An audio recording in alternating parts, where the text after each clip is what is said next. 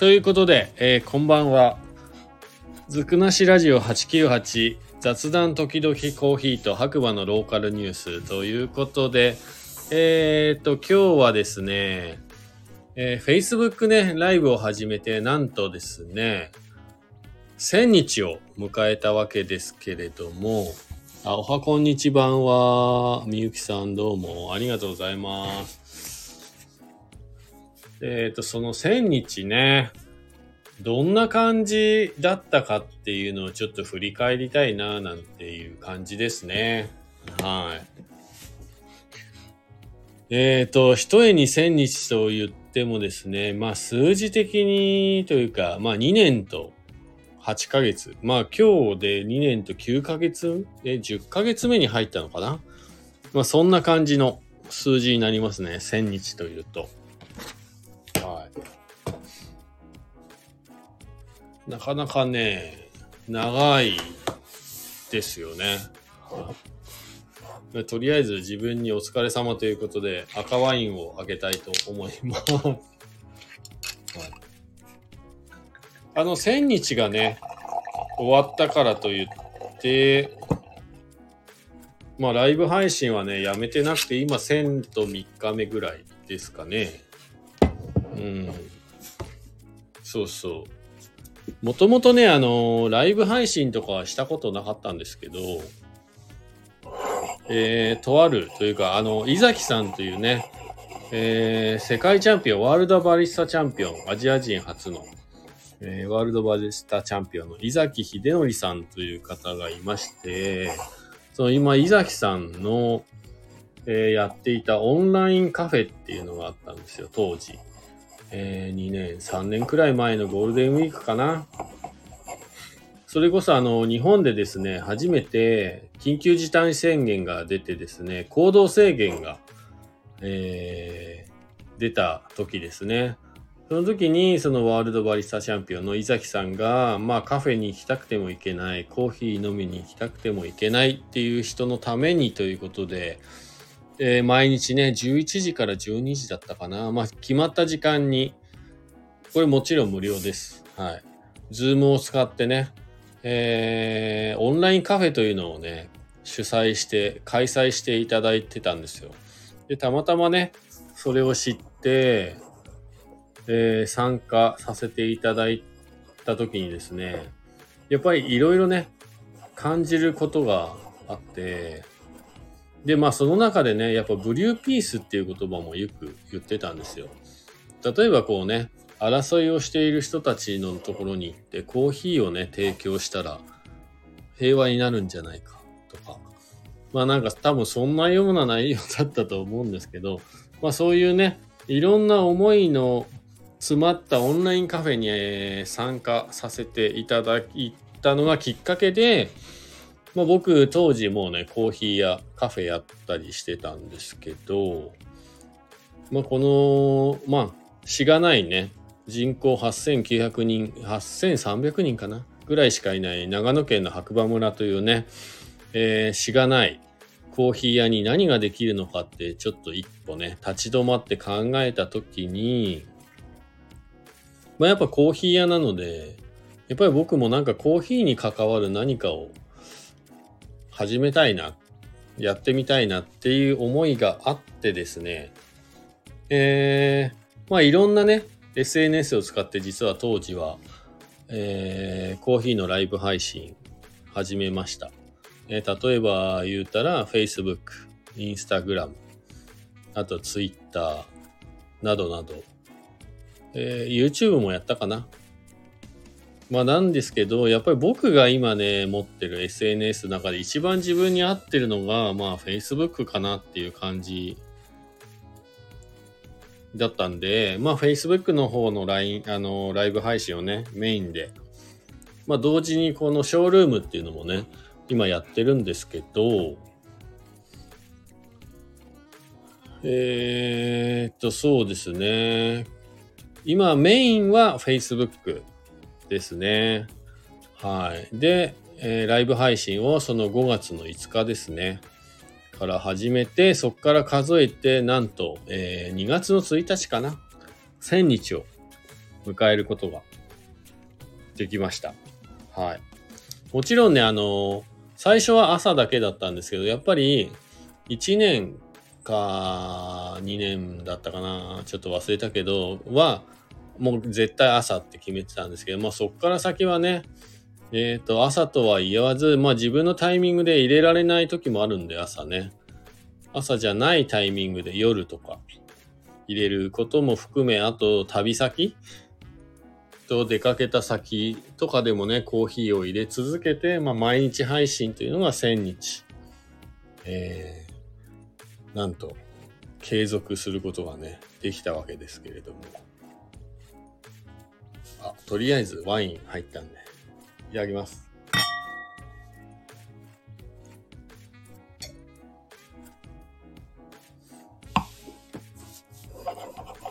そうで、まあ日々ね、コーヒー入れるだけっていう配信をしています。で、なんでしてるかっていうか、なんで始めたのかっていうのが、まあ僕ね、コーヒー屋さんなんで、今はね、焙煎もしたりもしてるんですけど、なんかやっぱり、家でですね、コーヒーの豆を買って、引いてコーヒーを入れるっていうところのハードルが高いと思ってる方がいっぱいいるんじゃないかなと思ってて、まあ実際僕もそうだったんですけど、じゃあそこをね、少しでも、えー、そんなハードル高くないよっていうか、ハードルを下げたいっていう意味で、えー、始めてみました。なので、いつもね、えー、朝起きてから、だいたい顔洗って、うがいして、みたいな、朝起きてもほぼ5分以内、まあ10分はかかってないと思うんですけど、それぐらいのスピード感でね、寝ぼけた感じでライブ配信をしています。朝の場合は。まあそれはなんでかっていうと、まあ寝ぼけた感じでも、コーヒー入れられるよっていう、この気楽な感じがね、伝わればいいなと。なんかこうピシッとしてね、今からコーヒー入れますみたいな、もうなんか着替えたりとかして、ガリガリガリガリみたいな、真剣に入れなきゃいけないみたいな感じだとやっぱハードル高く感じちゃうと思うんですよ。だからそこをね、少しでもえー、崩したいっていう思いがあるので、まあできるだけ朝は起きてね、すぐ5分以内、10分以内、遅くても10分以内ぐらいでお湯だけ沸かして、えー、ライブ配信をしながらコーヒー入れるっていうことをしています。はい。で、まあね、えー、巡り合わせがあって、まあそんな僕のライブ配信をきっかけにね、えー、コーヒーを、まあ、豆から引いて、入れるっていうことをね、始めた方も数人ですが、いるんですよ。はい。いや、ほんと嬉しかったですね。で、まあ、1000日経ってみて、何か自分の中に心の変化があるかっていう、えー、ことなんですけど、全く何もない。ないっすね。ただ数字はね、一応つけているので、まあ、1000日っていう数字はすごい区切りがいいなと思うんですけど、まあ自分自身、うん、特に何か自分の中で変わったっていうことはなくて、むしろこの1000日続けているライブ配信が、えー、を、ライブ配信をですね、どうやって今後につなげていくのかっていうところが、まあ、ミソなんじゃないかなと思うんです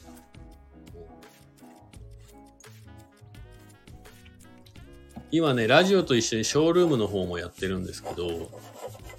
922日目。だそうです。こちらはね。はい。ショールームの方もですね、もともとはやってなかったんですけど、まあ、Facebook をきっかけに、えー、Facebook でね、えー、僕のライブを見てくれている方の中で、まあ、ちょっとショールーム関係の方がいて、ショールームの方でやりませんかっていうお声掛けをね、実はしていただいて、で、一回断ったんですよ。ショールームも知らなかったし、興味なかったんで。はい。でもね、その後もう一回ね、誘っていただいたんで、まあ、2回誘ってもらったから、ちょっとやってみようかなっていう感じで、まあ、始めたのがショールームですね。なので、まあ、Facebook ライブに送れること80日ぐらいですかね、多分。うん。2ヶ月半くらいか。それでも今毎日ね、えー、Facebook のライブとショールームは同時にね、配信させていただいてて、9月922日目。まあ、頑張ってる方じゃないですかね。はい。まあ、ただなんかその、ショールームだ、Facebook だっていうのを、まあ、抜きにして特にね、スペシャルなことはやってるわけではないので、まあ、毎日淡々とね、朝コーヒー入れるだけっていう配信なんですけど、やっぱりこう、なんだろう。まあ、YouTube の方ね、もしね、見ていただけるんであれば、初日を見ていただきたい。こう、ライブ配信を、まあ、始めた初日の映像が、まあ、YouTube の方にアップしてあるんですけど、だから2年、3年、もう約2年8ヶ月、9ヶ月 ?2 年10ヶ月ぐらい前のやつね。はい。ライブ初心者のライブと今のライブ配信。もう全然違うでしょうね。天国と地獄裏ぐらい違う。まあ慣れたもんですよ、もう1000日もやると。うんで、最近はあの、スタンド FM っていうね、ラジオアプリを使ってラジオ放送もしてるので、まあそれなりにね、まあなんかやっぱライブをしてたおかげで、なんかラジオって気楽だなって思ってます。映像がない分ね、結構気楽に喋れたりしますよね。うん。いやー、でも1000日コーヒー毎日入れてるんですよ。で、まあ、その中で何が、まあ、そうですね。器具が増えてきますね。どんどん。どんどん増えてきますね。だから今ね、お店よりもコーヒーのドリッパーだったりで言ったら全然あります。在庫が。在庫がっていうか、コーヒー器具半端なくありますね。今家に。20個近くあるんじゃないですかね。うん。いやーもうお店を、お店より数いっぱいありますね。だから毎日ね、まあコーヒーの器具ね、変えて入れたり、あと引き目変えたり、いや、なんだかんだこう続けていく中で、まあ僕自分自身の好みはなんとなく分かってきましたかね。うん。まあレシピ的なこと言うと、まずあの深入りのコーヒーはね、どっちかってやっぱり苦手です。もともとね、あの、コーヒーが苦手なコーヒー屋さんなんで、やっぱ苦味っていうのはね、あんま得意じゃないですね。うん。だから僕の好みで言うとやっぱ浅入りから中入りぐらい。で、引き目は、えー、中粗挽きぐらいかな。で、お湯の温度は86度とか4度とか、まあそれぐらいの温度帯。でですね、えーと、豆は 18g。で、300のお湯。だいたい 100g に対して 6g ぐらいのコーヒーの豆の分量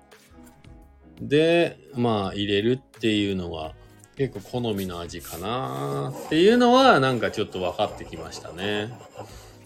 皆さん、あの、自分のコーヒーの好みの味、わかりますか？そう、なんか毎日、日々、毎日日々ってよ一緒か。毎日ね、あの、コーヒーを入れる中で、えっ、ー、と、はかりとタイマーをね、使って入れるっていうことをやってるんですけど、なので、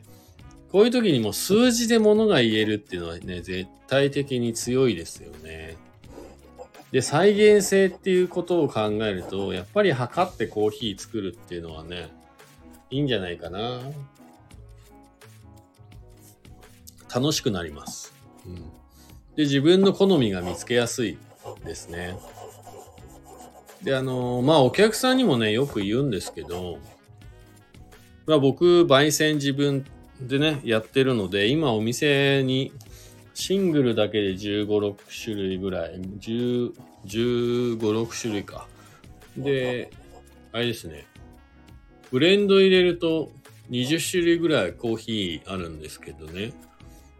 まあ、自分のとこのコーヒーが一番美味しいとは絶対言いたくないし、言えないんですよ。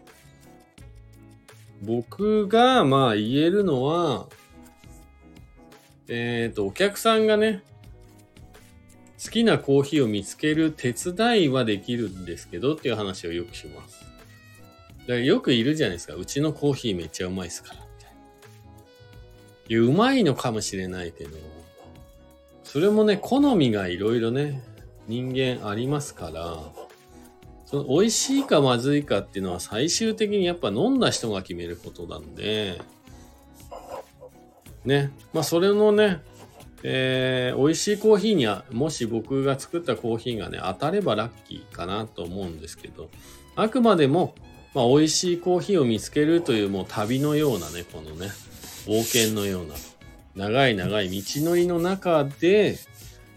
まあ、まあ、その手助けをするっていうことを、まあ、日々してるっていう感じですかね。うん。まあ、だから、あの、1000日ライブやってて、まあ入れ方もね、いろいろ試してるんですけど、まあ今のところのベストの入れ方っていうのはね、なんとなくできてきましたね。はい。そういうのもだからお店に来たお客さんによっては、まあそういう入れ方するときも、入れ方をするときもあります。まあこれはね、僕個人的にやってることなんで、スタッフにそれは求めてないんで、何なんですけど。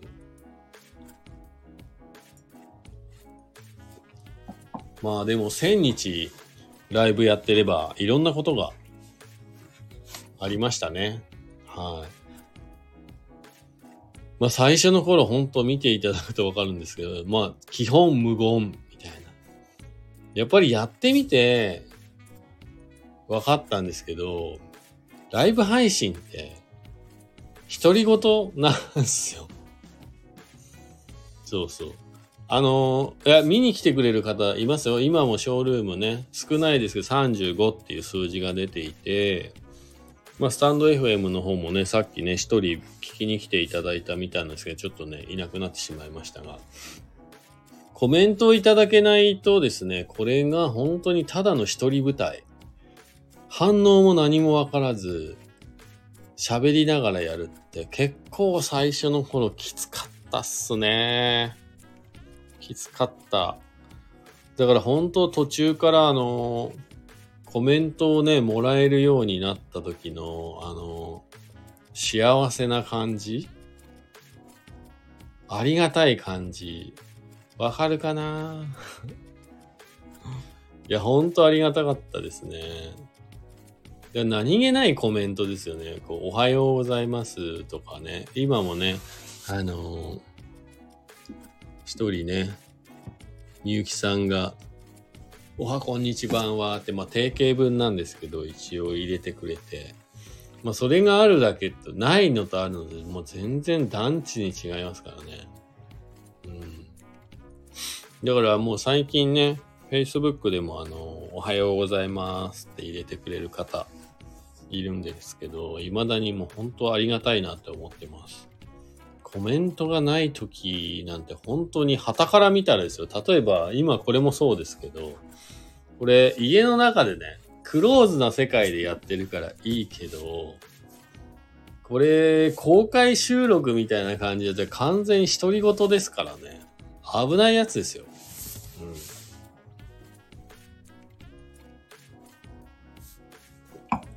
しかも最初全く喋れなかったんで。もうすぐにね、どうしよう。何か喋んなきゃいけないみたいな感じで、えー、やってたので、結構辛かったかな誰か呼んでみようかな。誰か来るのかな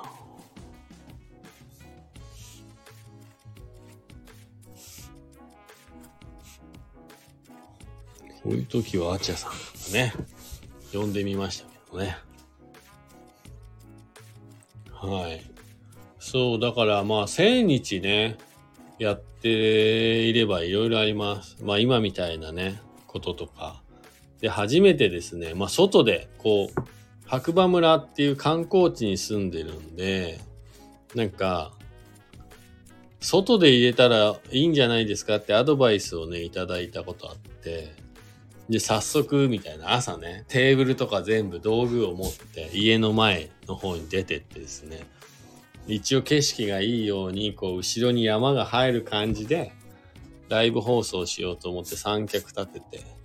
いいテーブル置いてセッティングして、いざ始めたら、あの、テーブルの上のものが全部こう斜めになってて、滑って落ちていくみい。や、あの時、真っ白になりましたよね。目の前にあるはずの道具が、全部こう、テーブルの下に落ちていくっていうね。わかんないだろうな。いろいろあったな。あとはもう、あの、先輩のね、コーヒー屋さんの、とイベントをやってたことがあって、まあ何人かでね。でもその人がほんとすごいいい人なんですよ。まあ今でも、いい人、今でもいい人なんですけど、で、なんか、その夜イベントやって、次の日に復習をしようと思って、まあ、その振り返りをしながら、朝のコーヒーライブの配信をしたらですね、なぜか無償にえー、涙が出てきてですね、まさかの朝から男泣きするっていう回が、一回だけありましたね。はい。まあなんか、まあ自分でこう話しててね、ぐっとくるものがあったと思うんですけど、うん。なかなかないですよね。朝からコーヒー入れながら、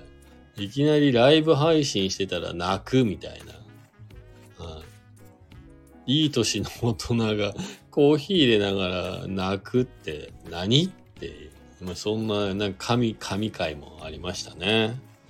うん、いやー、千日。まあ数字って千日って言うとなんか、まあね、一瞬のような感じしますけど、2年と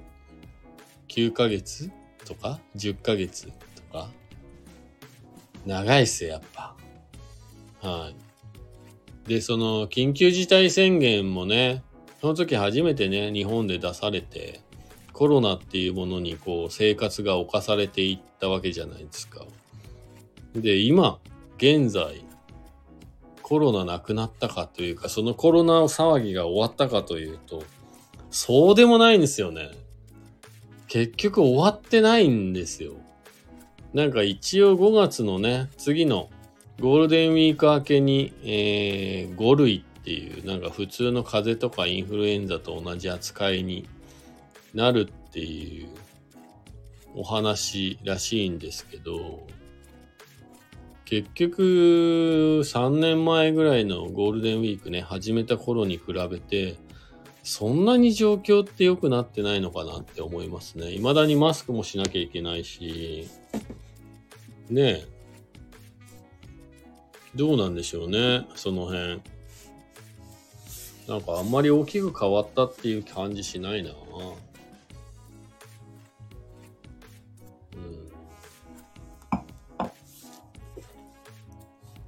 3年、もうすぐ3年経つのにな。ただね、あのー、僕が住んでいる長野県の白馬村。やっぱコロナになって経済的にはすごい落ちたんですけど、今年はね、復活してきましたね。結構忙しい。で、コロナ前を思い出すまでちょっと時間かかりましたね。まあ実際周りのお店ね、やってる飲食店の人たち、友達とかもみんなそうなんですけど、いきなりこう、暇だったのがいきなりゴーンって忙しく今年の冬はなったんで、そうですね。なかなか体と心がついていかないっていうかね。どれぐらい忙しくなったかっていう話なんですけど、もう僕ね、あの、さっきも言った通り、今、焙煎紙みたいな、焙煎してるんですよ。コーヒーの豆をね。で、今までででも最高でどれぐらいかな ?150 キロかな ?1 ヶ月ですよ。1ヶ月に焙煎した豆最高で150キロぐらいだったんですけど、なんと、2023年1月、先月ですね。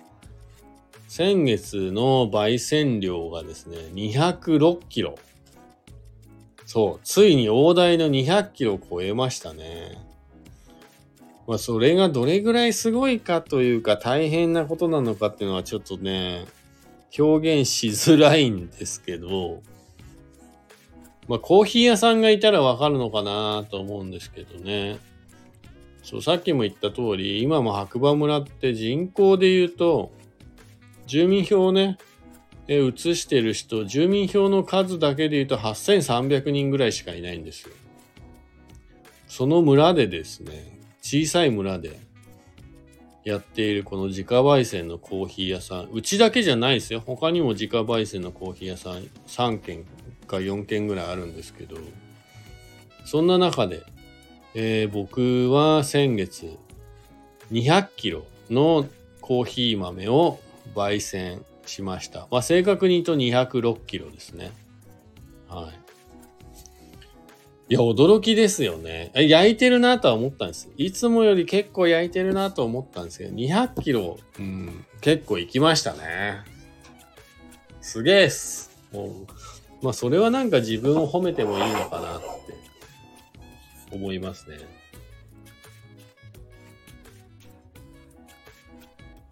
今日は日曜日の夜、皆さん多分忙しいでしょうけど、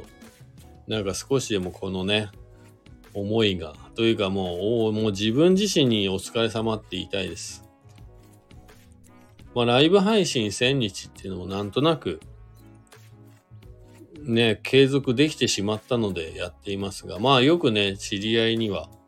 友達とかにはね、よくやるねっつって、継続の鬼だねって言ってくれる、ね、言ってもらえることもあるんですけど、まあ、特になんでそんなに続けられるのっていう話になると、特に理由はない。だからじゃないかなと思います。なんか普通に、やっぱライブとか、えー、なんていうか YouTube とかな、そうなんでしょうけど、やろうと思ったら、なんかやっぱ気負わないといけないというか、何かしらをこう決めてね、えー、ちゃんとスタートがあって終わりがあってみたいな中でやらなきゃいけないっていう、やっぱり人が普通だと思うんですけど、普通だと思うんですよ。僕の場合はなんか、ライブ配信をやるから何か特別なことをやろうとか、そういうことは一切ないので逆に続いているんじゃないかなと思います。えー、当初の目的は本当さっき言ったみたいに、まあ今もそうなんですよ。一応筋としてはそうです。やっぱり家で入れるっていう、まああのね、お客様の底辺を広げるっていう意味でも、あとはまあ自分の勉強っていう意味でもそうなん、あるんですけど、まあ毎日家でコーヒー入れるんだったら、ちょっとライブ配信しようかな、みたいな。ライブ配信するためにコーヒー入れるというわけではなくて、コーヒー入れるから、じゃあまあ同時にライブ配信しようかなぐらいの気楽な感じでやっているので、まあ続いているんじゃないかなと思ってます。はい。ただし、えー、本気のね、ライバーの方たちのね、ところ見に行ったりしたこともね、もう過去あるんですけど、本気、本気度半端ない。まあだからそういう方はね、それで食べていくっていうね、別のベクトルでやってるから、まあ、頑張ってほしいなって思うし、はい、僕はね、あくまでもコーヒー屋さんっていうスタンスと、えー、家で入れるおうち時間、おうちコーヒーっていうのをね、もう少し身近に感じてほしくて、まあ、続けているっていうことが、まあ、軸としてあるんで、その、ライブ配信して、そこからね、投げ銭でお金もらって稼げるとはもともと思ってないので、続けてられるのかなって思いますね。はい。まあ、生活はね、ライブ配信でやってるわけ、してるわけじゃないんで、僕の場合。だから、本気の人には勝てないですよ。そりゃ。大体やっぱりね、ただのおじさんがライブしたところで、誰も投げ銭なんかしてくれないし、やっぱりそこは、ね、綺麗なお姉さんとか、かっこいい男の子の方が有利ですよ。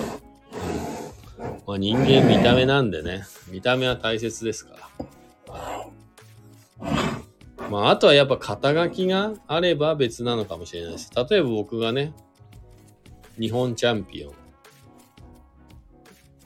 世界チャンピオン、何かしらの肩書きがあればまた違うんでしょう特に何もない。長野県白馬村にいる、住んでいる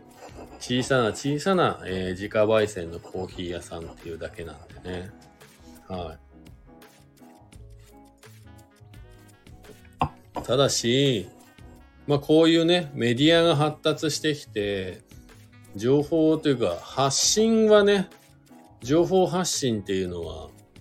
えー、世界中どこにいてもね、電波があれば、スマホがあればね、どこからでもできる時代になったっていうのはね、まあ一つの救いなのかなって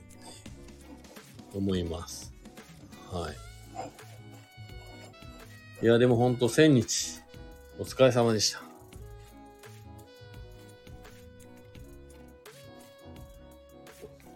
で、焙煎200キロ、お疲れ様でした。まあ、誰誰も褒めてくれないんで、自分で褒めてみるっていうね。はい。いやー。だけどね、これね、やめたらもうやらないっすね。はい。もう表裏一体っていうか、もう一進一退というか、今続けてるからやってますけど、やめるきっかけはもう探してます。正直。だからまあ、ご、あのー、コロナのね、緊急事態宣言がきっかけで、まあ、おうち時間、おうちコーヒーっていうのをね、もうちょっと身近に感じてほしいっていうことから始まったん、始まったんで、5月の8日がね、ちょうどゴールデンウィークの最終日かな。で、5月の9日からは、一応ね、普通の生活に戻れると。マスクなしの生活に戻れると。いうことなので、まあそこが一つの区切りでね、えー、終わりにするんであればそのタイミングなのかなって思ってます。はい。Facebook に関しては。で、まあショールームの方もですね、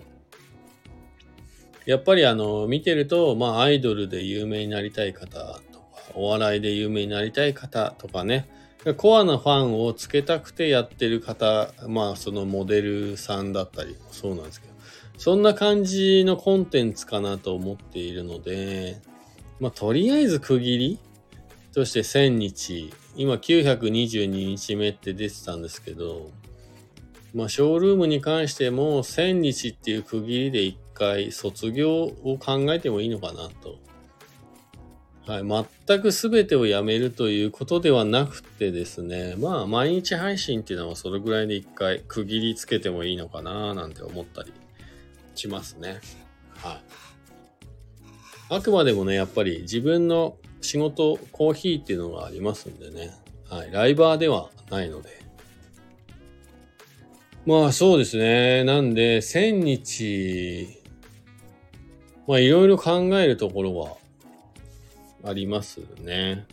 うん。このまま続けるのか、やめるのか。まあそこもね、まあ自分の自由だと思うんですけど、まあ楽しみにというかね、毎日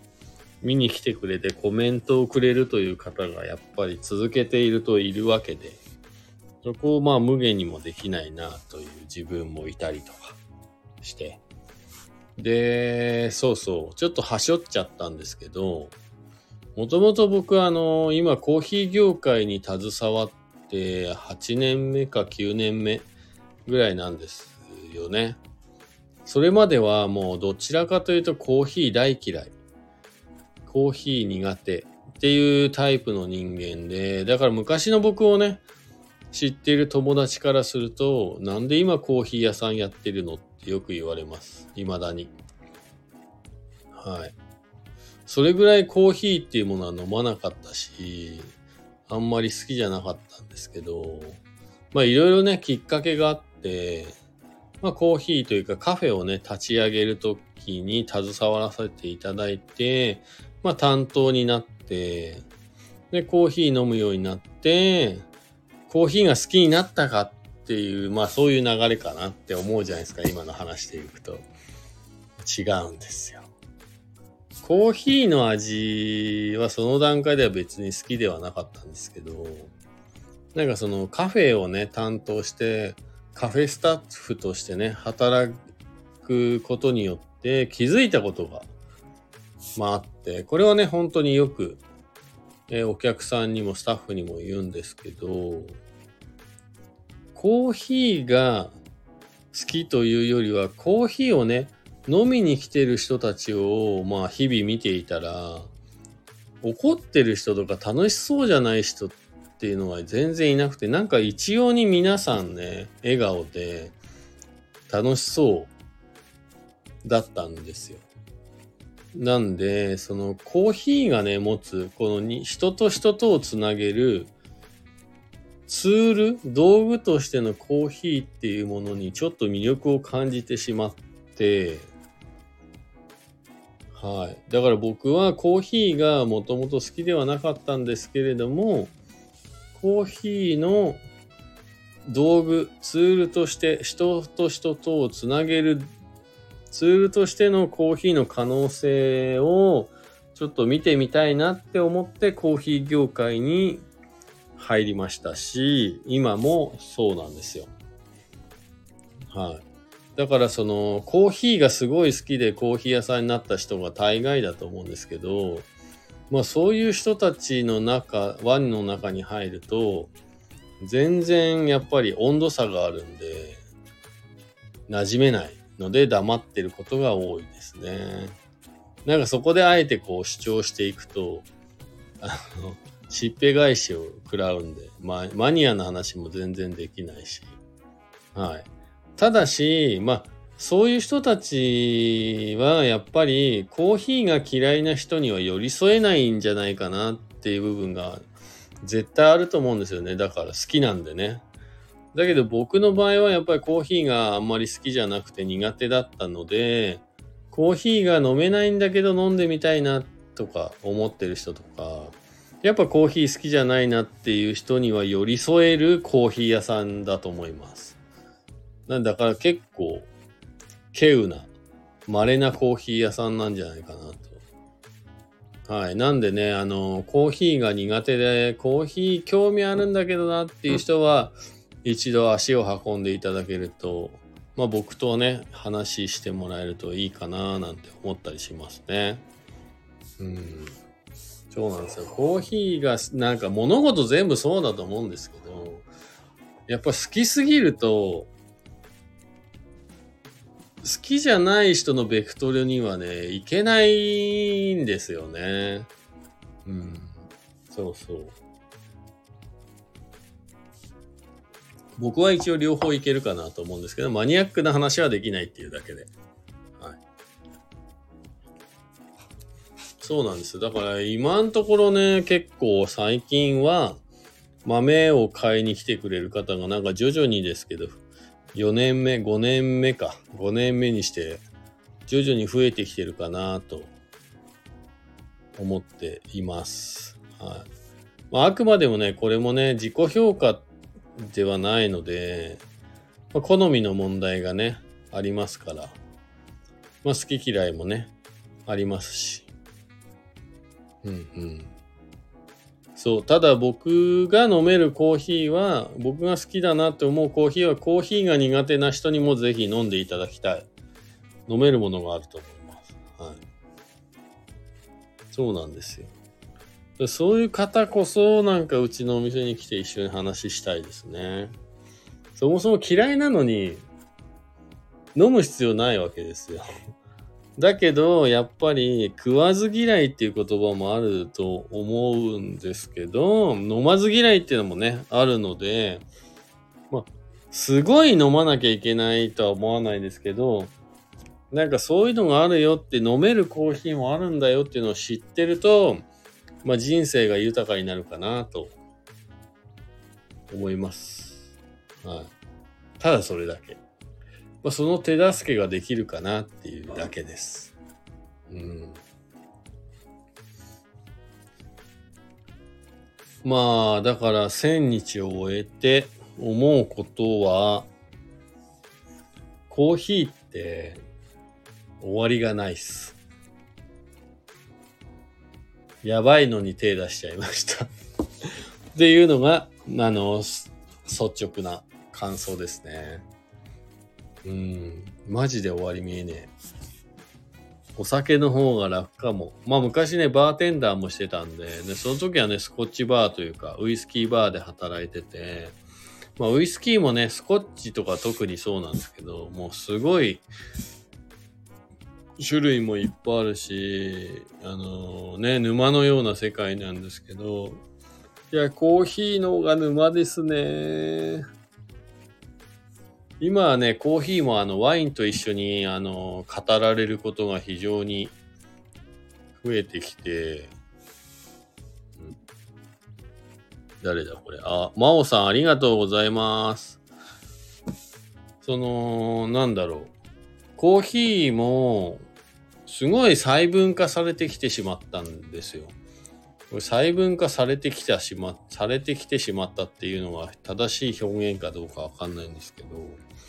本当に今ね、僕が飲んでるこのワインとかと一緒で、やっぱテロワールっていう言葉がね、非常によく使われるというか、はい。えー、例えば昔だったら、ブラジルっていうコーヒー、コロンビアっていうコーヒー、なんかガテマラっていうコーヒーぐらいで完結できたんですけど、今はそのブラジルの何々地区の何々農園の何々っていう品種の製法はナチュラル、ウォッシュドみたいなね。そういう感じ。すごいそこまで、えー、こう、まあ、さ、まあ、SDGs なのかちょっとよくわかんないですけど、まあ、そういうね、トレーサビリティっていうものをね、もうすごいこう言われる時代になって、サステナブルとかね、持続可能なとか、まあ、トレーサビリティはまあ誰が作っているっていうとこまで全部わかるみたいなところなんですけど、そういうワインと一緒で、そこまでね、こう表示しているお店がすごい非常に増えて、若干僕はあの、まあ、窮屈に感じてますね。はい。消費者の人もそこまで求めてるのかなって思うし、そこまでしなきゃ売れないのかなっていう逆に思っちゃったりする自分が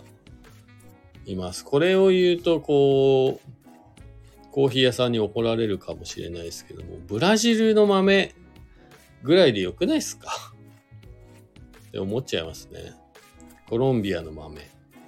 まあ、または、あの、今ね、あの、原点回帰じゃないですけど、なんか起こってる現象があって、やっぱブレンドなんじゃないかと、最終的には。っていうね、方向性も今出てきてるみたいです。若干。はい。まあ、ブレンドは本当にそのブレンドをする、例えば、うちもね、白馬ブレンドっていうブレンドがあるんですけど、結構人気ありますよ。おかげさまで。で、やっぱブレンドはそのお店の顔っていうか、バランスが非常に良くて、地域性とか関係ないので、まあそのね、ブレンドする豆の良さを消さずに、より良い味にするっていうね、コンセプトにのもとにお店の自信作として出してるわけなんで、なんかお店の個性を出すんだったらやっぱブレンドがいいのかなって。なんかそれわからなくもないですね。はい。だからさっき言ったみたいに、まあ今シングルオリジンでトレーサビリティっていう言葉、サスティナブルっていう言葉もありまして、まあワインのようにね、コーヒーを扱うお店が非常に増えてきて、なのでブラジルの何々地区の何々農園の何々さんの何々、まあ、ナチュラルとか、ウォッシュドプロセスで、みたいなね、すごい事細かに、えー、書いて売っているお店がすごい多くなってきたんですけど、その情報量を飲む上で必要なのかというのは、まあ、あの、やっぱりコーヒーがもともと得意ではなかった人間としては思いますね。はい。美味しいコーヒー出してくれればそれでいいんですよ。僕がお客さんとして行く場合は。美味しいかまずいか、もう、もう一択、まあ二択しかない。まあ白か黒かぐらいの方が簡潔でいいんじゃないかなと思うんですよね。結局、うんちくを並べたところで、その人にとってそのコーヒーが美味しいかどうかっていうところが判断基準だと思うので、なんかそれを補うための情報をいりますかと。先入観なしで飲んで美味しいコーヒーが美味しいコーヒーなんじゃないですか？っていうところに戻りたいですね。あだからうちは、まあ、あのー、さっき言ったんですけど、まあ、シングルって言われね、いわゆるそう国の名前がついた豆が15、6種類、15種類ぐらいあって、それを使ったブレンドが今5種類ぐらいあるので、常時20種類ぐらいね、一応コーヒーあるんですけど、まあ、やっぱりね、まあ白馬ブレンドって名前使ってるのもありますけど、ブレンドが一番人気ありますよ。ただやっぱブレンドはお店の顔だと思っているので、まあそれはそれでやっぱり嬉しいことですね。はい。今はね、スペシャルティーコーヒーっていうね、豆しか使ってないんです。で、大体そうだと思うんですけど、どの店もね。それってコーヒーの流通してる豆の量に対したら、あの、上位10%ぐらいの豆を使ってるっていうことなんですけど、何が言いたいかっていうと、豆の質がですね、昔に比べて、格段と良くなっているっていうことは事実としてあるので、まあ、いかに焼いてもですね、コーヒーがまずくなる要素が少ない。これは事実です。なので、スペシャルティーコーヒーを使っていれば、まあ、ある程度すごい変な焼き方しなければ、コーヒーがね、まずくなりようがないんですよ。原材料が美味しいから。それはだからやっぱ生産者の方の努力のね、おかげだと思うんですけど、だからね、僕、まあ、焙煎してます。スペシャルティーコーヒーしか使ってません。まあ、まずくなる要素がほぼないです。はい。と思ってます。なので、えー、まあね、やっぱ原材料が良ければ、物の味はね、ある程度のレベルまではいける。まあそれは食べ物をね、例にすれば一番わかりやすいと思うんですけど、逆に言ったら、品質の悪いっていうと語弊がありますけど、そこそこの豆を使って、原材料を使っていかに美味しいコーヒーを出すかっていう方が、まあ職人としての本質なのかなって思ったりしますけど、いかがでしょうか？はい。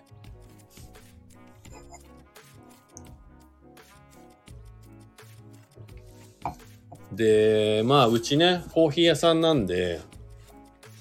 あれなんですけど、たまに、えっ、と、私コーヒーのことよくわからなくてコーヒーも飲めないんですけど、なんか美味しいコーヒー飲みたいですっていう方来るんですよ。うん。まあそういう言い方されると、本当にコーヒーって飲んだことないのかなと思うわけですよ。僕はもともと嫌いだったから苦手だったというか。でね、よくよく話を聞いてると、これも刷り込みだと思うんですけど、コーヒーイコールブラックみたいな。コーヒーイコールストレートみたいな。もう牛乳入れたり、砂糖入れたりするのは邪道だみたいな感じの方がそういうことを言います。大体。はい。で、ちゃんと話をね、させていただくと、カフェオレとかは飲むんですけど、カフェラテは飲めるんですけど、ただ、えー、コーヒーはブラックでは飲めないんで、コーヒーみたいなこと言うんですけど、そういうお客さん。なんでそこのなんか、誰に言われるんでしょうね。牛乳入れたらダメとか。砂糖入れたらダメとか。そんなこと全然ないんですよ。カフェオレもカフェラテもコーヒーですから。はい。コーヒーちゃんと皆さん飲んでますから。それはもうあのね、本当皆さんに言いたい。カフェオレもカフェラテも、えー、ブラックのコーヒーも全部コーヒーです。それは自信持って言いましょう。コーヒー好きって言えないわけはない。カフェラテが大好きで毎日飲んでたらもうコーヒー好きです。その方は。カフェオレが好きで甘いコーヒーが好きで、コーヒー牛乳もそうですよ。飲んでたらコーヒー好きって言ってください。自信持って。なんかそういうことが普通に言えるお店でいたい。僕は。うん。でそういうのも、えー、ライブ配信を続けている理由の一つですね。なんかその間違ったことをね、植え付けてるコーヒー屋さんがいるんでしょうね、きっと。わかりませんけど。コーヒーにこう牛乳入れたり、砂糖入れたりすると怒るコーヒー屋さんがいるんじゃないかなと想像してしまいますよね。逆にそういうコーヒー屋さんにはもう二度と行かなくていいんじゃないかなって僕は思いますけどね。はい。めんどくさいじゃないですか。美味しいものを飲みたいだけなんですよ。自分にとって。そう。だからここがポイントです。飲む人が美味しいと思うコーヒーを出して、というか出すのが、まあある意味仕事なんで、ただし、やっぱりね、人それぞれいろんなせ、ね、えー、好みもありますので、あくまでも僕ら提供する側は、飲む人が美味しいと思うね、コーヒーを発見するための手伝いをしているだけなので、えー、それに対してね、牛乳入れて飲むのが好きな人に対して、いや、ブラックの方が絶対いいからっていうのは、本当ナンセンス。だと思います。だからあの、インスタントコーヒーしか飲んだことないというか、インスタントコーヒーしか飲まないっていう人は、インスタントコーヒーが好きなんですよ。コンビニの100円コーヒーが美味しいと思う人は、それがその人にとってベストなコーヒーなわけですよ。だからそこをね、ねじ曲げてまで、いや、絶対、このコーヒーの方が、自家焙煎してるうちのコーヒーの方が美味しいに決まってる、みたいなことは、僕は言いたくないし、言う必要もないと思います。はい。なんで、もう一回言っときますね。これは僕の考えなので、あのー、全然賛同してもらわなくてもいいんですけど、インスタントコーヒーが好きな人にとってはインスタントコーヒー。えー、カフェラテが好きな人はカフェラテ。カフェオレが好きな人はカフェオレ。で、ブラックが好きな人もいると思いますね。ブラックコーヒー。はい。もうでも、全部コーヒー好き。全部の何がもうインスタントコーヒーもそう。今言ったのは全部もう一緒です。誰が偉いとか誰がダメとかないです。もう。強いて言うならば、みんなコーヒー好き。はい。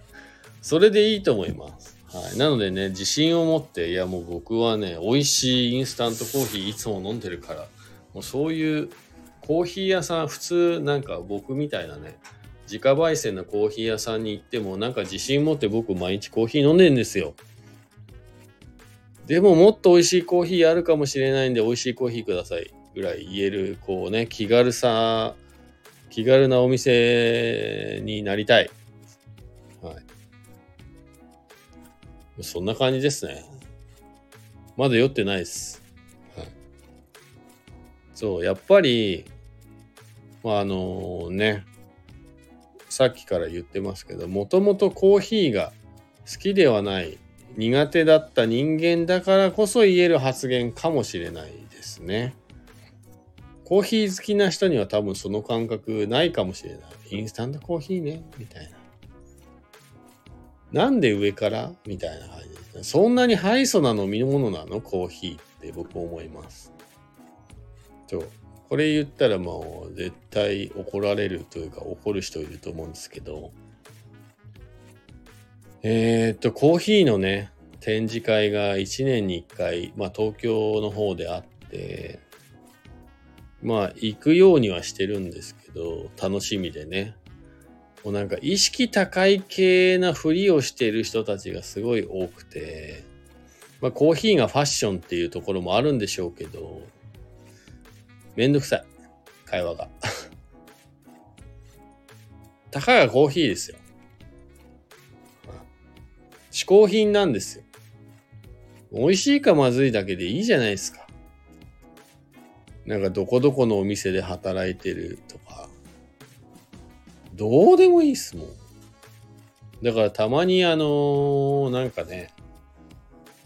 知り合った方とか、まあ知り合いから紹介されて、えー、僕は、まあ有名な某ね、有名なお店で働いてる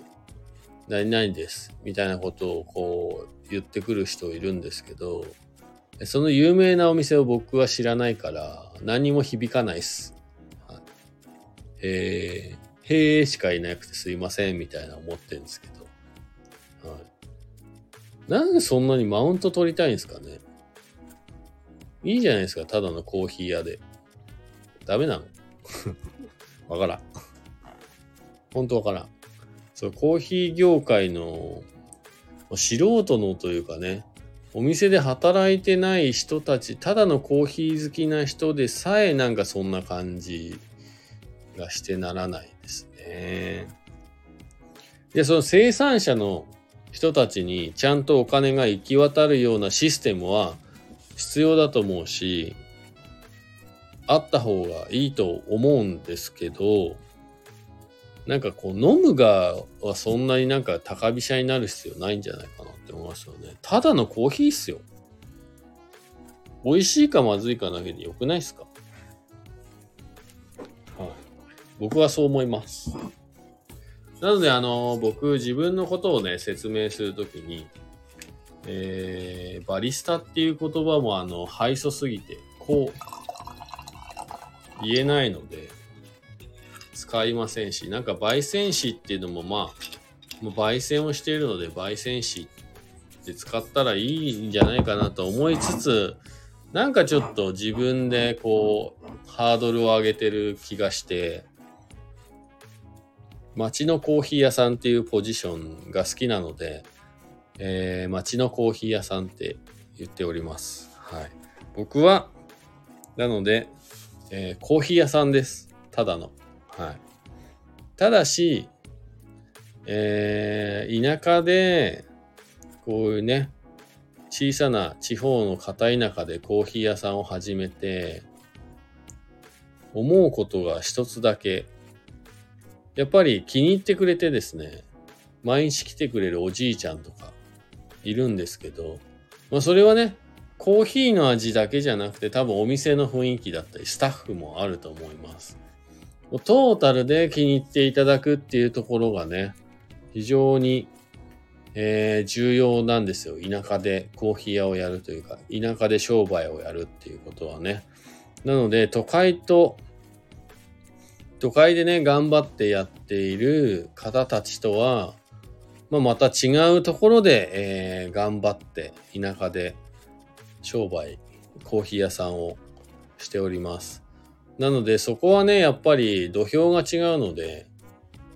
比べることはなかなか商売としてはできないかもしれないですね。ただまあ、えー、戦える土俵としては、まあコーヒーの味なのかなって思うんですけど、さっきも言いました通り、えー、コーヒーの質がどんどんどんどんコーヒー豆の質がね、非常に良くなってきているので、お金を出せば、それなりにいい豆が買える時代なので、うん、それもなかなかね、難しいけども、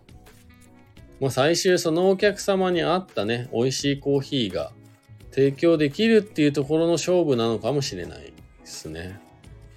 はい。難しいな。話してて、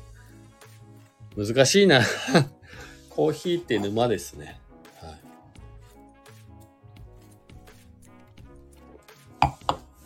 まあ、そんなこんなで、えっ、ー、と、Facebook ライブ、コロナのね、時代を乗り切るという意味で、おうちの時間、おうち時間が増えて、そのね、家で過ごす時間が増えた分、家でね、何か楽しくできないかな、コーヒーぜひどうかなっていうことがね、うまく伝わればいいなと思って始めたコーヒーライブが、えー、こんなに続くかとね、続くとは自分でも思ってなかったんですけれども、まあ、1000日というね、区切りを、えー、迎えることがえー、できました。まあ、これはね、ひとえに自分自身だけではなくてですね、やっぱり、え、毎日見に来てもらってというか見に来てくれてコメントを投げてくれる、まあ、常連の方々。で、まあ、えー、なんだろう。そういう人たちにね、支えてもらって、やっぱり途中でやめるっていうことがね、えできないなって思ったことも、やめようかなって思ったことも多々本当は、まあありますが、やっぱり毎日ね、見に来てくれて、おはようって言ってくれるだけで、こちらもね、救われる部分がすごいいっぱいあったので、まあ、これもね、あのー、コロナのおかげかなと思ってます。これ逆に言うとコロナっていうものがなかったらライブ配信なんか絶対やってないんでそうコロナがあったからこそ、まあ、僕の人生の中でですねこのライブっていうものに触れる機会ができてまあありがたいことに1000日まだ今継続中なんですけど、まあ、まあ日々ね、えー、なんとなく続けられる環境があります。だからなんかね、最近、あのー、もはやもう毎朝のね、コーヒー入れるのと同じぐらい、朝起きて顔を洗うのと同じぐらいの 自然な感じで、えー、ライブ配信を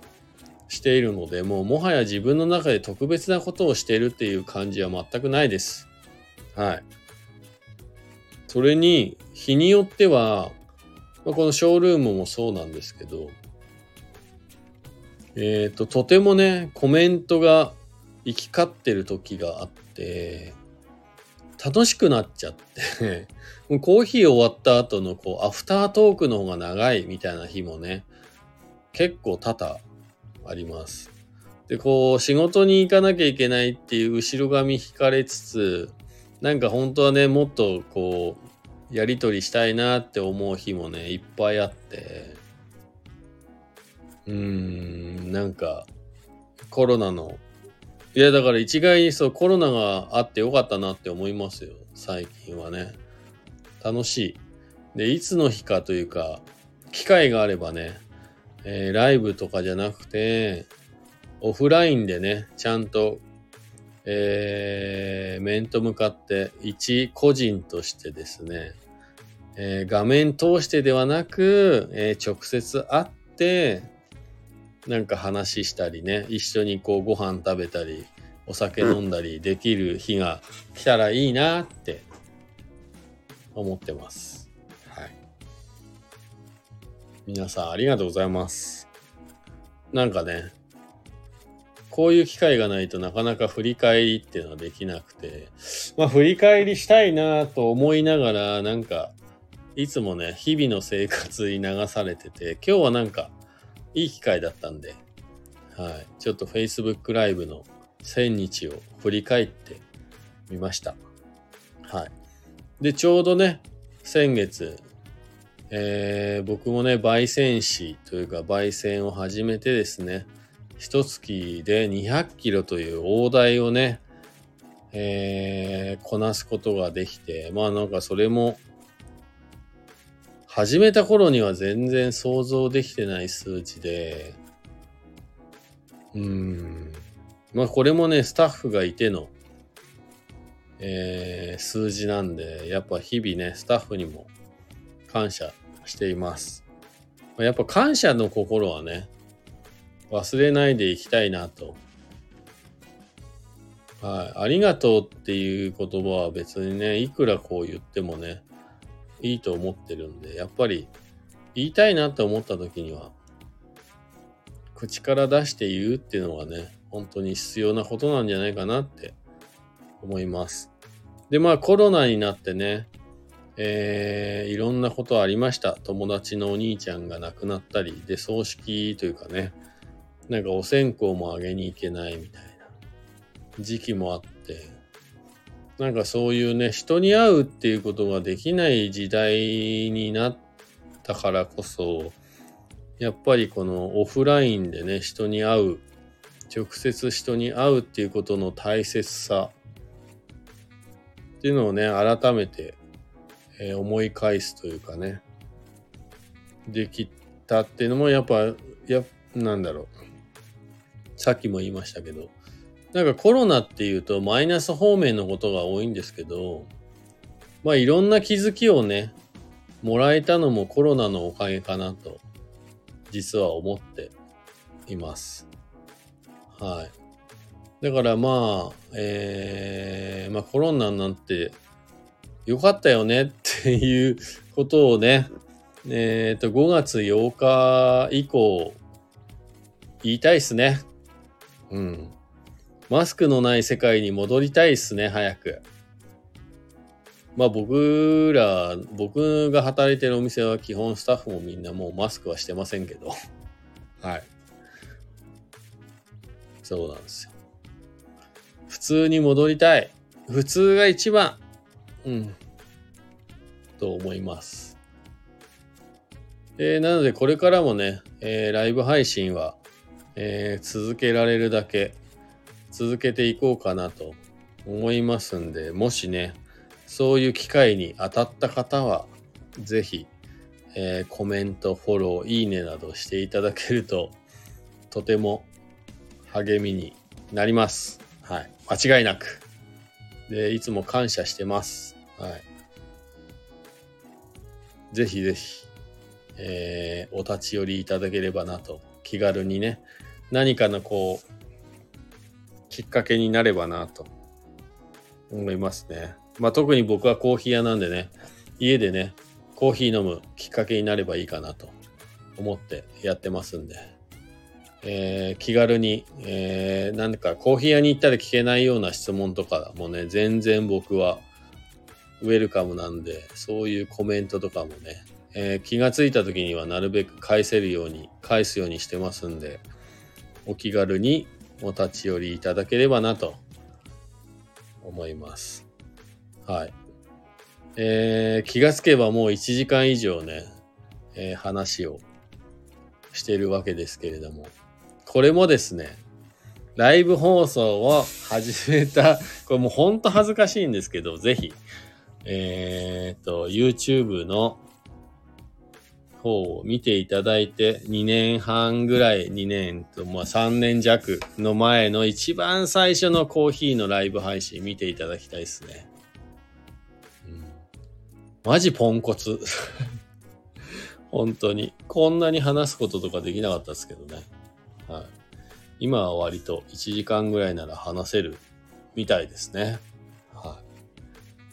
い。はい。ということで、皆さんの貴重なね、日曜日の夜のお時間いただきましてありがとうございます。えー、っと、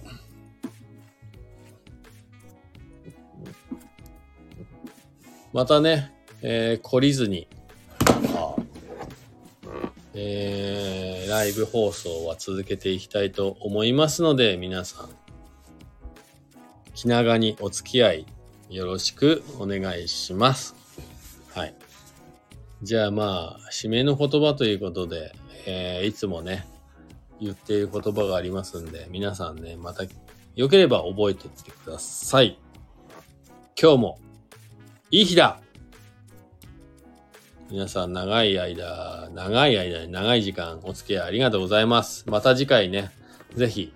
お耳にかかりましょう。そして、ハッピーなコーヒーライフを。じゃあねバイバーイ。